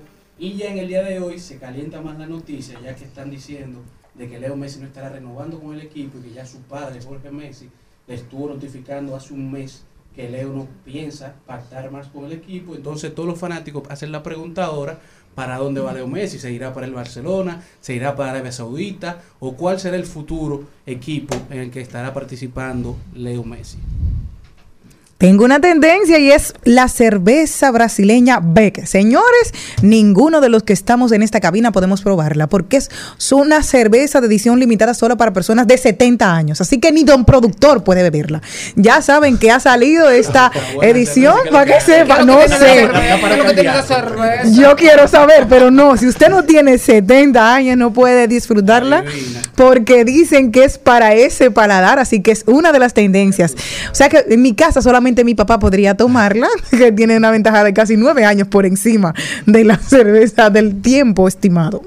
Ya saben. Bueno, otra tendencia es Nuria Piera, porque su celular ha dado con el origen de Pegasus y eso no es la primera vez. Entonces el gobierno ha dicho, eso es algo, un sistema como vamos a decir, que le espían las conversaciones y todo lo que Nuria tiene Hasta en su la aparato cámara. privado. Y el gobierno ha dado una respuesta de que van a hacer todo lo imposible posible y van a descubrir de dónde viene el origen de todo esto. Parece que no es la primera vez. Veo que el 2020 Nuria también fue espiada con el software Pegasus. Es la primera vez que da positivo a alguien para Pegasus aquí en República Dominicana. Lo que es preocupante es que probablemente Nuria no sea la única. Y como dice Maribel, Pegasus accede a toda la información de tu teléfono. Puede, según cuentan, abrirte el, el- el audio, abrirte la cámara. O sea, es sumamente, sumamente preocupante. Tomado. Bueno, una, una noticia que me encantaría que fuera tendencia. Eso es válido, ¿no? En palabras de Cortázar, Maribel, la casa ha sido tomada o el celular ha sido tomado. El- ¿eh? exacto, la casa toma. Bueno, la Fundación Cultural Cofradía lanzará este viernes la producción El Gari Palero Mayor durante un encuentro en el que presentará un concierto de Víctor Cari Mesa, portador de tradiciones de la provincia San Cristóbal, músico y cantante del folclore musical dominicano. El disco contiene 10 temas musicales en el que confluyen los palos, la salve, el pambiche y el palo maní, ritmos del folclore musical dominicano. Este evento será el próximo viernes 5 de mayo a las 7 de la noche. Eh, y digo, bueno, San Cristóbal es tendencia por muchas razones y una de ellas por, porque llegaron los, los chicos de la NASA, otra porque la DGC le está dando un taller a los choferes de San Cristóbal y dentro de todas esas noticias yo quise dar la que me parece una mejor noticia y que nunca va a ser tendencia. Siempre nos estamos quejando de que la música, de que no hacen lo, lo correcto, de que la, la letra, de que esto y de que aquello, bueno, pues entonces hagamos tendencia a lo bueno. Así es. Hagamos tendencia a las tradiciones, el folclore de la República Dominicana, que mucho que necesitamos trabajar nuestra identidad y darle valor a nuestra cultura. Así es, y así como promovemos tendencias positivas, también tenemos que comentar las no tan buenas, ¿verdad, señores? Ayer ustedes saben que el presidente de la Cámara de Cuentas, Yanel Ramírez, dijo en la rendición de cuentas que debe hacer ante el Congreso cada 30 de, de abril, él dijo que él era un preso político de los demás jueces de la Cámara de Cuentas. Y esto despertó todo tipo de inquietudes, la gente no entendía qué era lo que estaba pasando. ¿Qué fue lo que pasó? Se sometió esta rendición de cuentas. Habían tres informes diferentes. El oficial, firmado por tres miembros del Pleno, y dos que tenían votos disidentes. Esto es de un voto disidente es cuando alguien vota en contra de la mayoría. Lo que más llamó la atención era que uno de esos votos disidentes era del mismo presidente de la Cámara de Cuentas, de Yanel Ramírez. Nadie entendía qué era lo que estaba pasando y Yanel fue al programa El Día a dar una entrevista. Ahí fue que dijo que era un preso de confianza de los demás jueces, llegando a decir incluso que ha tenido que hacer lo que dicen los otros jueces, aun cuando se rompa la ley, aun cuando se viola la ley. Esto desató todo tipo de alarmas. También dijo que aunque se supone que la Cámara de Cuentas debe hacer 100 auditorías al año desde hace mucho tiempo, solamente hacen entre 7 y 12. También lo estaban acusando de haber, digamos, de, de engavetado unas 12 auditorías. Y él dijo que no, que él no está engavetando auditorías, simplemente esas auditorías estaban mal hechas. Lo que le llama la atención a la gente es que entre esas auditorías que supuestamente estaban mal hechas están auditorías al Ministerio de Educación, al Ministerio de Relaciones Exteriores y al Ministerio de Hacienda e Industria y Comercio. Pero ¿qué pasa? Hoy este lío pica y se extiende porque los senadores de diferentes bloques sometieron o querían que se sometiera a Yanel Ramírez a, a ser interpelado por el Senado de la República. A esto el Pleno del Senado se negó. Es decir, votaron en contra la mayoría de los senadores a que esto sucediera. Ha destapado todo tipo de reacciones porque, bueno, si el mismo presidente dice que ha tenido que incluso hacer algunas acciones que son ilegales, ¿por qué no lo llevamos a nuestro máximo órgano, al, órgano del máximo poder del Estado, a que diga qué es lo que está pasando, a que la Cámara de Cuentas rinda cuentas de qué ha estado pasando durante estos últimos dos años. Estas son las principales tendencias, señores. Nosotros continuamos ahora con un tema mucho más alegre, quizás, ¿verdad? Elizabeth Martínez y don Héctor Luis Mejía están con nosotros ya para hablar de los alquileres y de los que alquilan.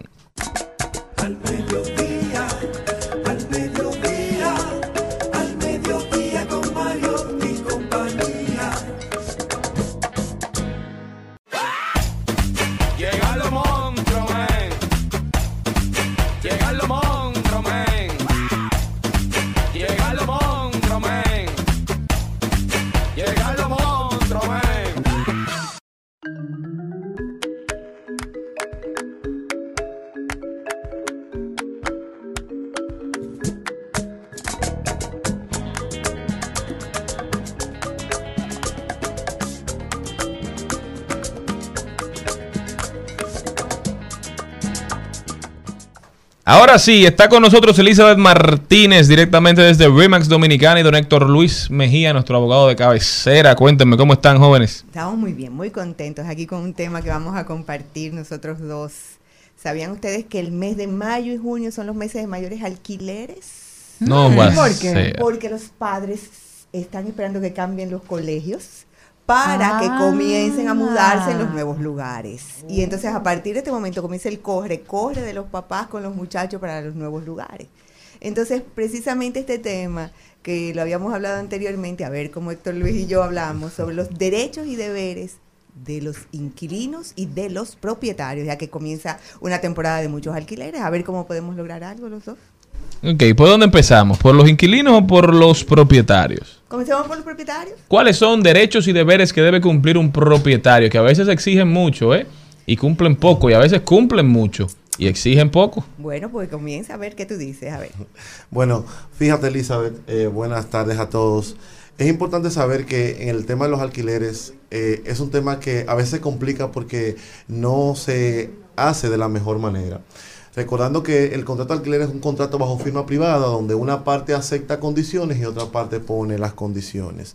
Lo que pasa en algunos momentos es que al momento de aceptar estas condiciones no hay una comunicación efectiva entre las partes, no hay empatía, no se ponen de acuerdo. Normalmente el, propietario hace un contrato de alquiler, se lo manda al inquilino, el inquilino se quiere mudar, firma normalmente eso y no se sienta en una mesa redonda a tomarse un café, a tomarse un vino, a tener una relación estrecha para hablar de las condiciones. Lógicamente siempre es bueno tener un abogado de respaldo que pueda salvaguardar tanto al inquilino como al propietario, de que el, que el propietario sepa que tiene un respaldo legal y que el inquilino también sepa que hay un abogado que va a cubrir tanto los derechos de él como, como inquilino y el propietario. Y se puede ser juez y parte. Yo te quiero hacer esa pregunta porque tú estás hablando de que seas representante de las dos partes. Y a veces se olvidan de que hay un negocio en el medio o una propiedad que es la que ellos dos van a vivir. Y cuando comienza ese abogado a defender, por ejemplo, a su inquilino y el otro comienza a defender a su propietario, se olvidan de la necesidad de la, del alquiler. ¿Cómo se logra eso entonces si es un solo abogado que las dos cosas funcionen? Lógicamente, eh, Elizabeth, el abogado eh, es el que respalda la negociación Bien. para que se mantenga en el tiempo. No es que es el abogado del propietario, sino abogado de la negociación, el que va a velar porque normalmente eh, el- la propiedad se mantenga en buen estado, de que el aumento se haga cuando se tenga que hacer, de que va a, re- a reparar los daños que, que se estén produciendo, que si se dañó la llave, que si hay una filtración. Es el intermediario entre las dos partes y tiene que velar porque ambos salgan beneficiados y cumplan con sus derechos y sus obligaciones. Entonces tendría que ir un poquito más allá de lo normal, porque normalmente, y lo hablo basado en mi experiencia, más de ahí no puedo dar, pero normalmente un abogado lo que está en muchos momentos, a menos que represente de una manera para la parte administrativa, la administración de- del inmueble, él no tiene el conocimiento muchas veces de lo que corresponde o las condiciones en que se encuentra un inmueble. Entonces, en ese momento, estamos hablando de que él solamente está llevándose de las pautas, de las, de las cláusulas que debe de tener un contrato, y de esas cláusulas cuando se representa al propietario, y entonces ahí él dice lo que debe de colocarse para que el inquilino pueda cumplir. Entonces, si en el momento de que ese abogado no conoce el inmueble, sería oportuno invitarlo a que también conozca y sea parte de esa negociación. Es lo más recomendable. Cuando usted apodera a un abogado o una oficina de abogado para que administre su inmueble, lo correcto es que éste tenga una relación muy directa con el inquilino y muy directa con el propietario. Y el propietario y el inquilino también tengan una relación. Es una, una relación tripartita, donde está el propietario, donde está el inquilino y donde está el mediador o el administrador o el administrador de la de la negociación, vamos a llamarle así, que cuando un abogado se constituye en administrador de la negociación, este tiene un contacto directo con el inquilino, pero también un contacto directo con el propietario, y el propietario y el inquilino tienen que tener también un acercamiento.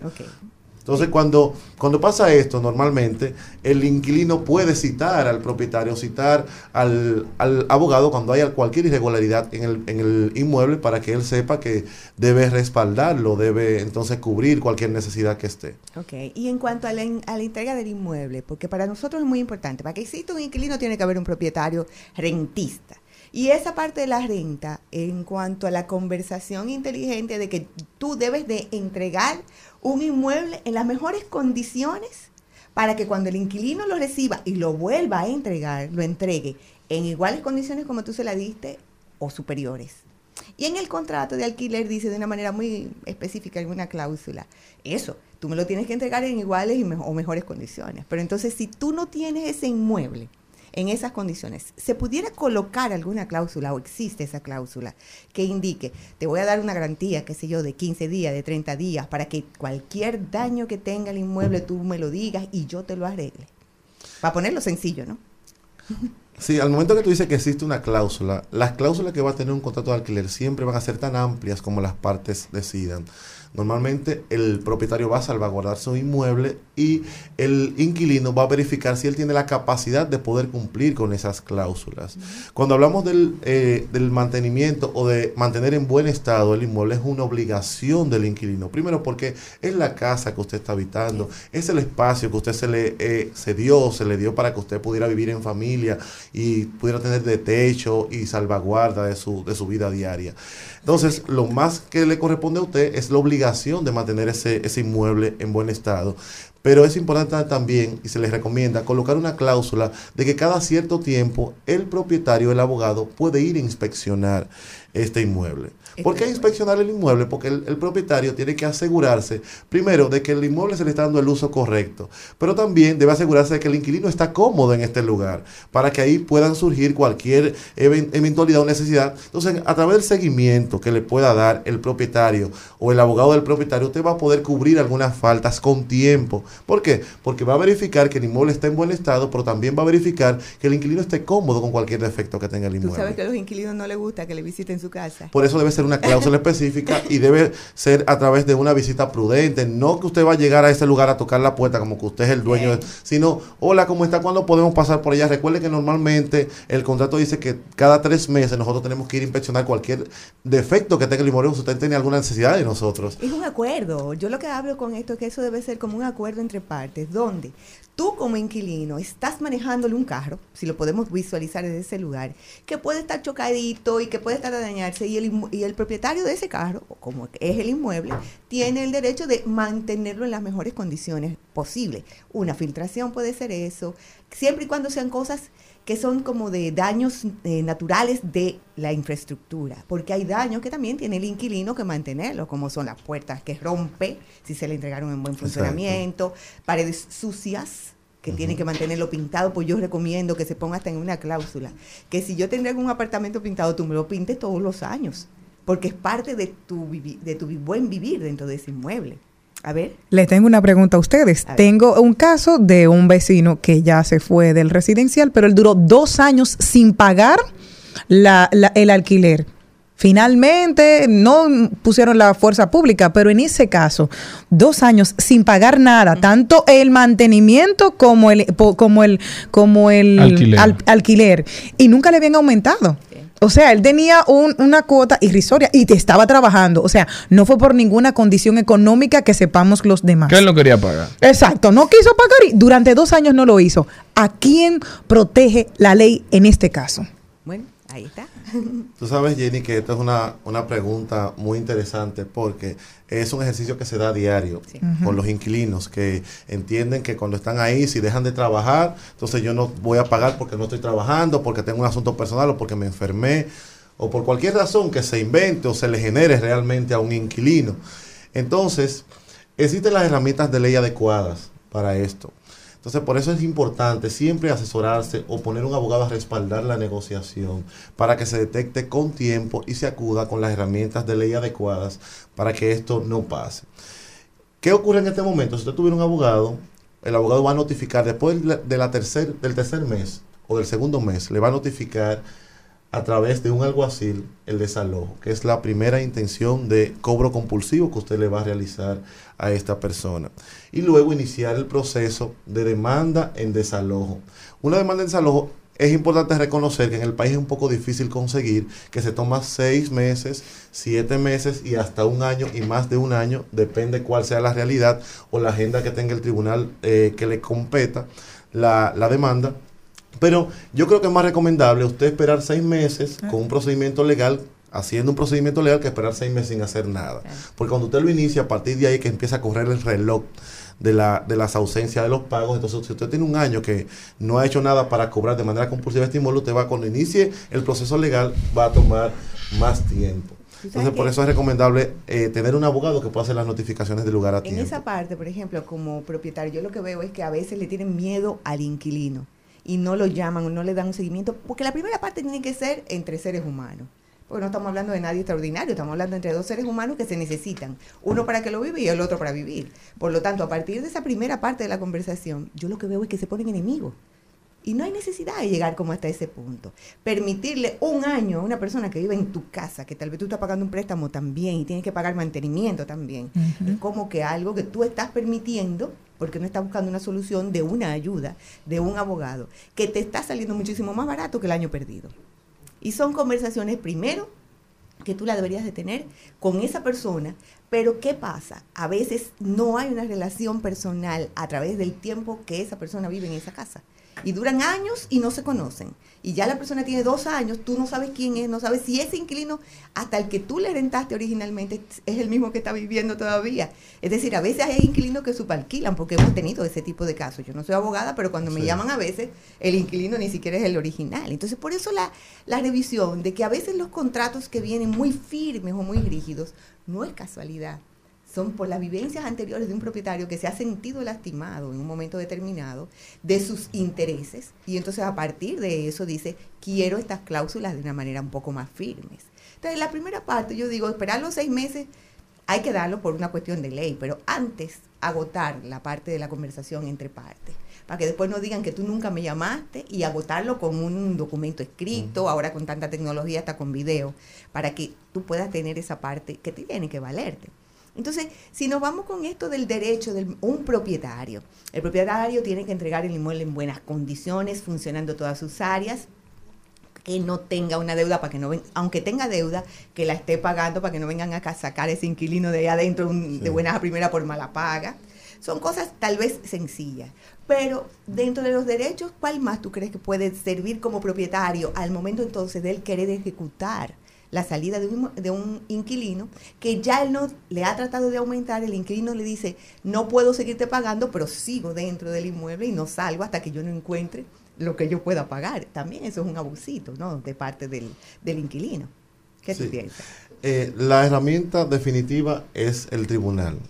Cuando usted no tiene ninguna otra herramienta, usted no puede, porque esto lleva a que a veces el propietario acude a herramientas ilegales y viole los derechos sí. del inquilino que como ser humano tiene salvaguardados. Entonces, también lo recomendable es cuando, por eso es que los contratos de alquiler son cada día más estrictos. Los propietarios para, para alquilar le hacen incluso hasta depuraciones de, del data crédito, verifican redes sociales, le dan un seguimiento cercano a la persona para ver si cumple con los requisitos de estar allí. Y el seguimiento oportuno y constante del inmueble siempre es adecuado, no solamente para usted verificar que se lo tengan bien, sino para verificar que el inquilino se encuentre en, en- en buenas condiciones o en buen estado. Miren, es importante mencionar, anteriormente los inquilinos se aprovechan de que no me pueden sacar así, de que yo tengo un niño, de que yo estoy embarazada, por ejemplo, algunas mujeres, de que yo no tengo trabajo, de que yo siempre he pagado al día y ahora tengo un inconveniente. Y a veces le quieren poner estas trabas a la- al propietario de Al que, corazón. de que no puede ejecutar. Y es importante recordarles. Traba, ¿no? Cada quien echa su pleito, líder. sí, pero, pero también el propietario tiene hecho. Sí, sí, estoy de acuerdo. Claro. de que el propietario tiene muchísimas herramientas. Hace dos años el Tribunal Constitucional estableció que eh, era una de las excusas que ponían los, los inquilinos del depósito al banco agrícola, del, que, del impuesto que se le debe pagar a la DGI del, registro del, del contrato, y el Tribunal Constitucional dijo que para una demanda en desalojo no es necesario nada de esto.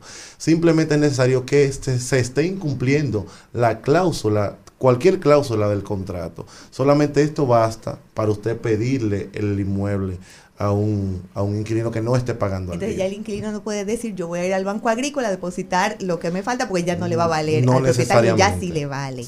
no Entonces podemos, lo, lo importante de todo esto en esta parte es que las partes entiendan que son socios en una convivencia de un buen, de un buen cuidado de un inmueble que le ha costado a un propietario, que yo siempre se lo he dicho a ustedes, el 0.40, el, el, el 100% del inmueble y el inquilino lo que le está pagando es el 0.41 mensual si es la ganancia del 5% anual. Es decir, tú estás pagando de una manera mínima para cuidarle a un inmueble. Por lo tanto, a partir de eso, tú te tienes que dar cuenta que tu estilo de vida tiene que ir de la mano con lo que este propietario te está ofreciendo ahí y lo tienes que cuidar porque dentro de ese contrato que viene con muchísimas cláusulas de un aumento anual que puede que no te lo haga el propietario por su voluntad, pero te puede llegar hasta el 10%, que es lo que corresponde el aumento anual. Entonces tú puedes decirle, no me aumente este año, pero él te lo tiene que dar o te lo puede ofertar si tú eres un buen inquilino, si tú te has comportado bien, si tú le has cuidado su inmueble.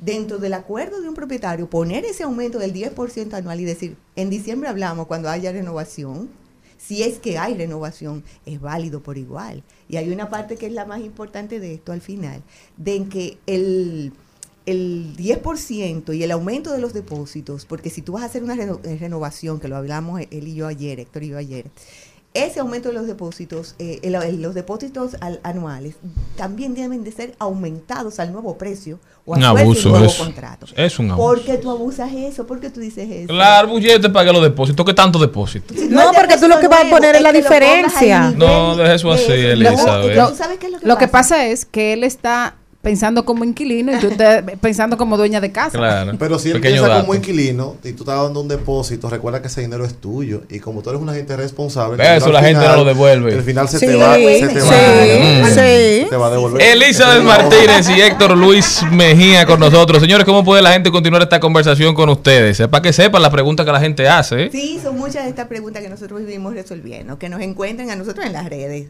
Por ahí yo vivo hablando de todo con Elizabeth Martínez Rimax. Héctor Luis Mejía. Ahí me pueden encontrar y podemos contestar cualquier inquietud que tengan. Ya saben, nosotros continuamos.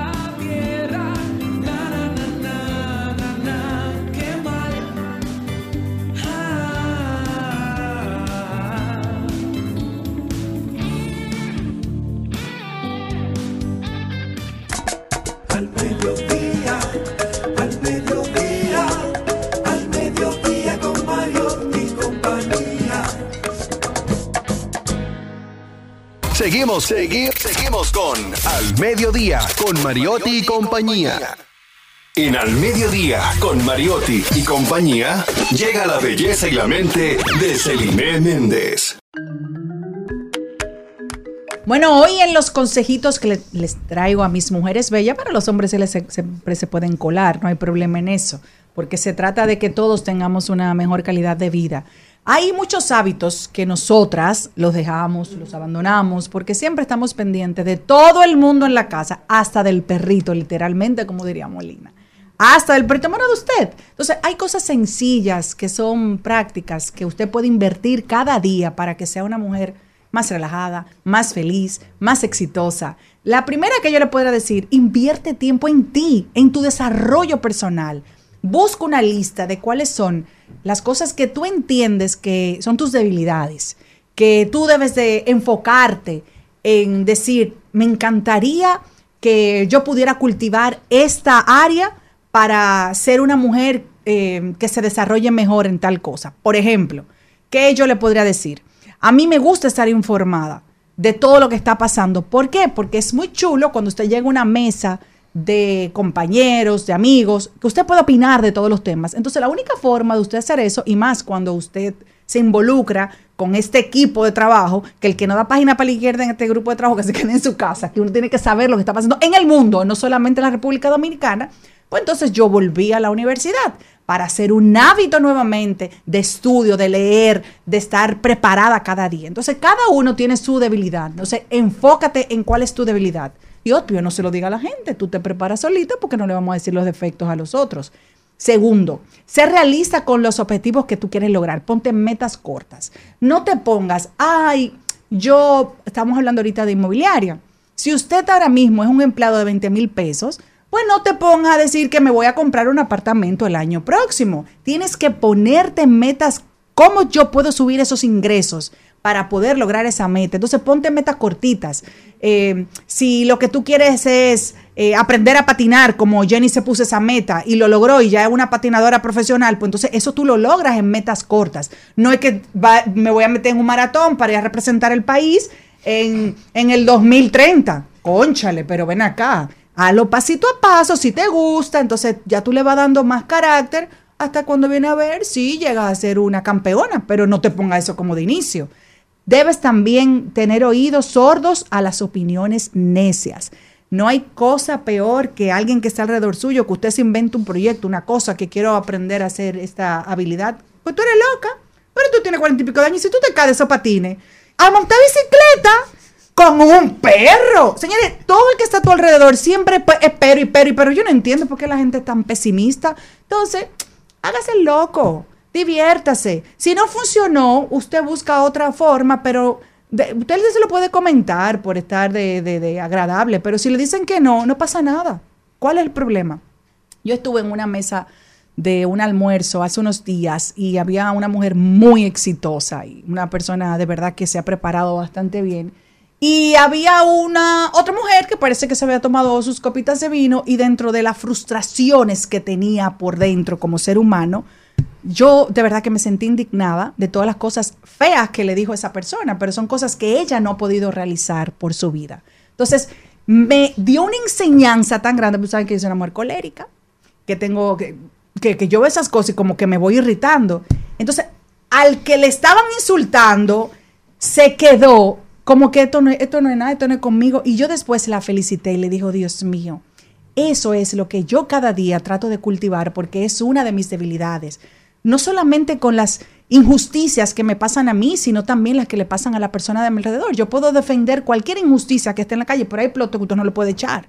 Entonces yo veía que el dueño del pleito estaba, la dueña del pleito estaba tranquilita. Entonces, Eso mismo. Usted le dice así, mire, que le revale. Después estaba la otra, parece cuando se dio, que bebió agua, pidiéndole todo lo tipo de excusas. Entonces, eso es lo que tenemos que hacer en la vida. Que no resbale. Póngase mantequilla, mayonesa, aceite del que yo tengo de mi línea de belleza, lo que usted le dé la gana. Aceite de bebé, que le pase así, para que usted pueda ser exitosa, feliz y viva, sobre todo más relajada en su vida. Esos son mis consejitos de esta semana.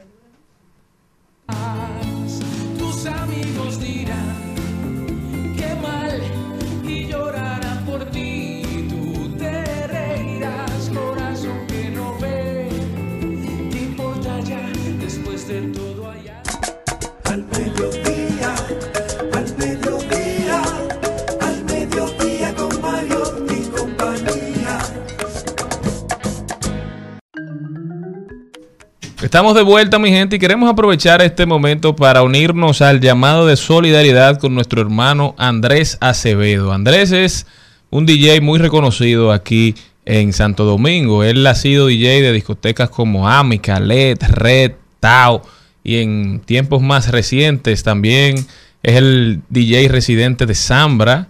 Ha sido DJ en La Gloria, en El Cielo, en, en Amazonia, en todas las discotecas de la capital. Usted puede que haya bailado al ritmo de, de Acevedo, su nombre artístico, ¿verdad? Andrés es un joven dominicano muy alegre, un excelente amigo que está pasando por una situación muy difícil.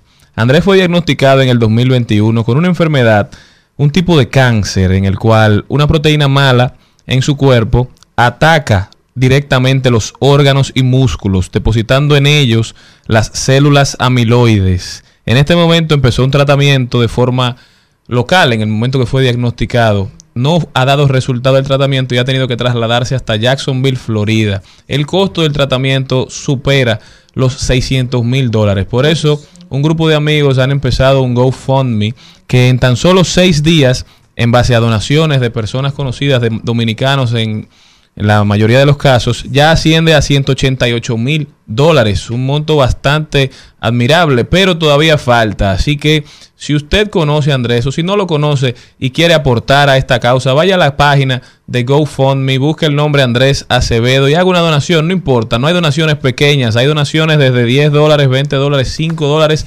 Algunas personas han hecho dona- donaciones ya de 10 mil dólares, pero ningún aporte es pequeño, todo es suficiente, todo es agradecido. Así que, por favor, vaya a GoFundMe y aporte a esta causa para apoyar a nuestro amigo Andrés Acevedo. Nosotros continuamos.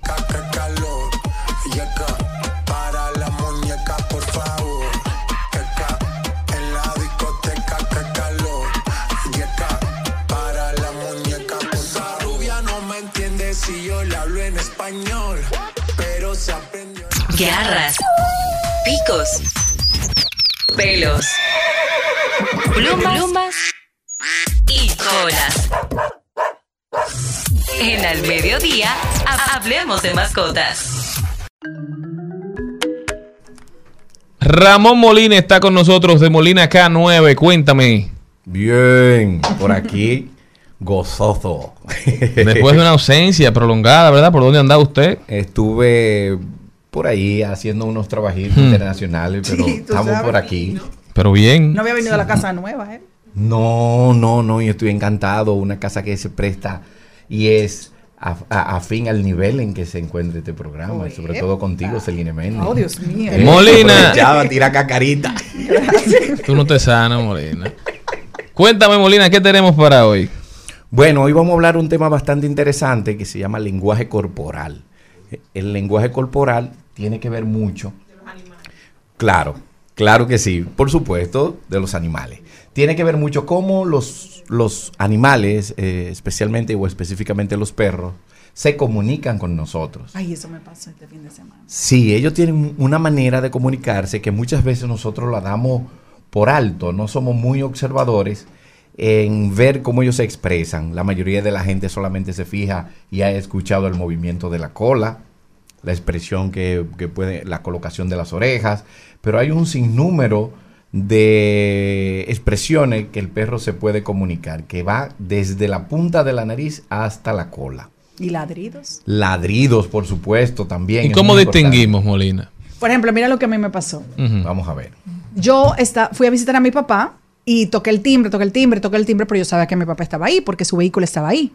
Pero mi papá estaba en el baño. Luna, la pomeriana, que yo, te- yo le dije, porque le hablamos, y tú me has dicho que le hablemos. Luna, búscame a papi. Ella me, me escuchaba. En serio, literalmente le dije eso.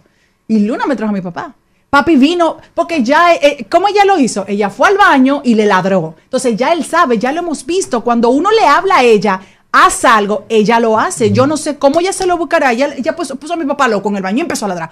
Y papi, Y tu papi- padre papi, vino, interpreta. Celine, lo que hizo esta perrita. Le digo yo, papi, ¿qué tú crees que los perritos Entonces, no entienden los perros, Sí, Molina, a ese sí. nivel. Una de las Memorizan cosas- nombres. Son mejores, son Una de las cosas que ha caracterizado ese vínculo que hay entre los perros y nosotros, los seres humanos, es la capacidad de ellos entendernos.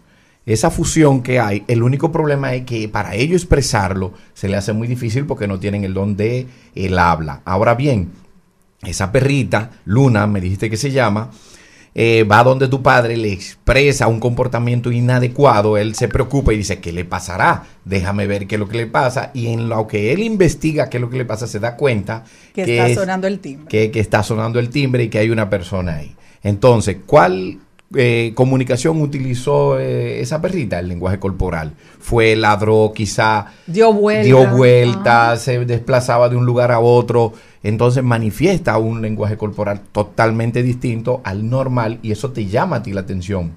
Eso mismo pasa con nosotros, con los niños. Si tú tienes un niño que por lo regular ya comió, ya durmió, eh, no está sucio y llora, llora, llora, él está comunicándose. Él está diciendo que hay algo que le incomoda. Pero los perros no solamente pueden expresar cuando tienen una dolencia o una necesidad, sino también cuando tienen miedo, cuando están en un modo de protección, cuando pueden mostrar agresividad, cuando están eh, a gusto con algo y ellos lo van a manifestar. Lo que nosotros tenemos que tener en cuenta es ser lo suficientemente observadores para poder identificar lo que el perro nos quiere decir a nosotros.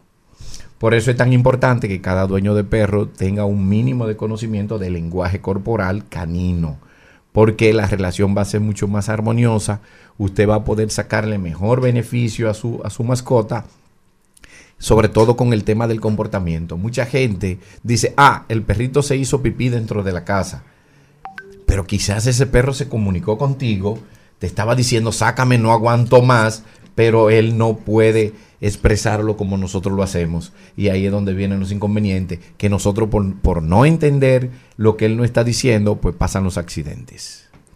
Y en el caso de los gatos, yo sé que tú no eres muy de gatos, pero tú tienes alguna forma de saber, porque son tan independientes que tú no tal vez no puedes captar que algo esté mal. Fíjate que una de las cosas que le Por puede facilitar a uno es eso, que como el gato no es tan eh, es tan independiente, a la hora que él comienza a mostrarte dependencia, tú puedes identificar mucho más fácil cuál es la necesidad que él pueda tener.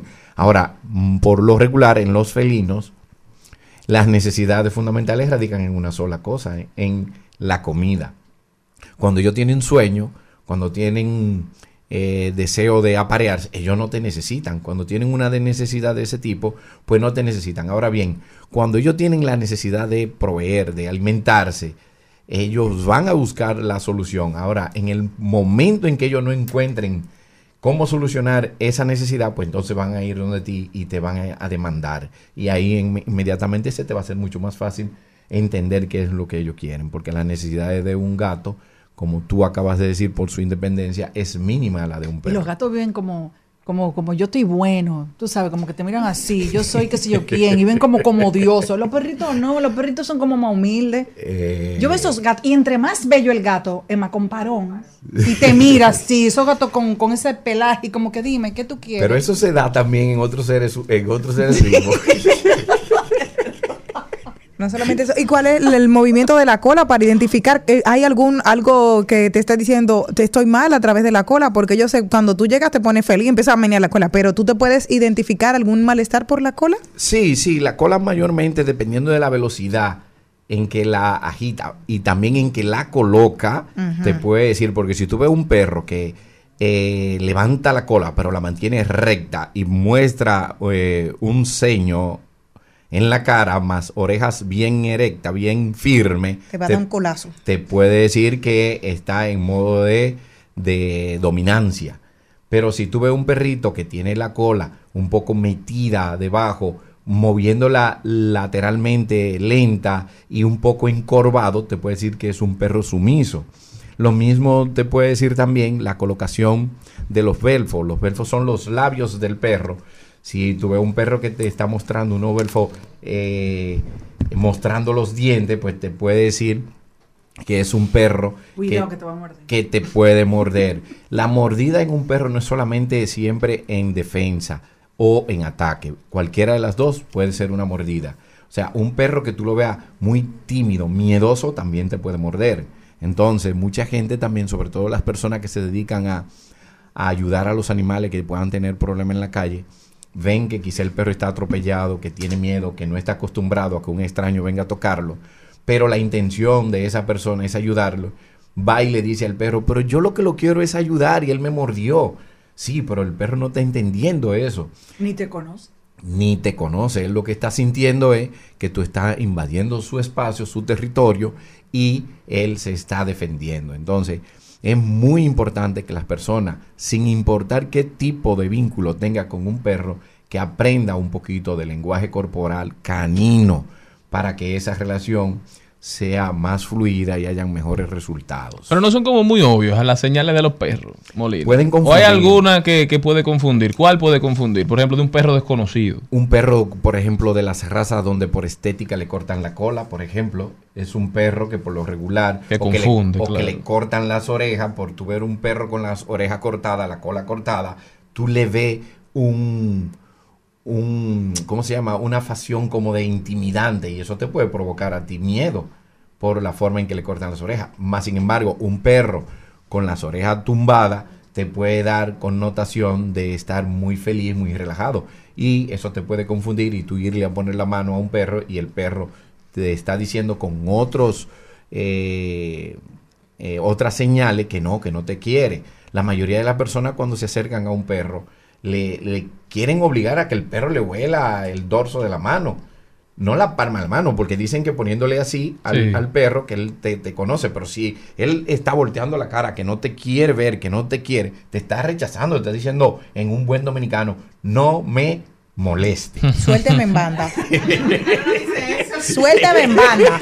Ramón Molina. De Molina K9. Sumamente interesante, Ramón. ¿Cómo puede la gente continuar esta conversación contigo? Mira, pueden acercarse a nuestras redes sociales con el usuario único Molina K9. Ahí nosotros estamos eh, prestos a responder cualquier inquietud y también les invitamos a que vayan todos los domingos a la ciudad ganadera, justamente donde está la Federación Canina Dominicana, a las 5 de la tarde. Ahí nosotros impartimos clases grupales. Ahí nosotros le vamos a enseñar mucho de... Sin importar la raza ni el tamaño del perro. Sin importar la raza ni el tamaño del perro. Sí tenemos en cuenta que tengan todas sus vacunas. O sea, puede ser un cachorrito que si ya tiene sus vacunas, pues puede ir con nosotros a conocer mucho de este interesante tema que se llama el lenguaje corporal. Ya saben, muchísimas gracias Ramón, muchísimas gracias a todos ustedes. Hasta aquí llegó al mediodía con Mariotti y compañía. Hasta mañana, mi gente, si Dios quiere.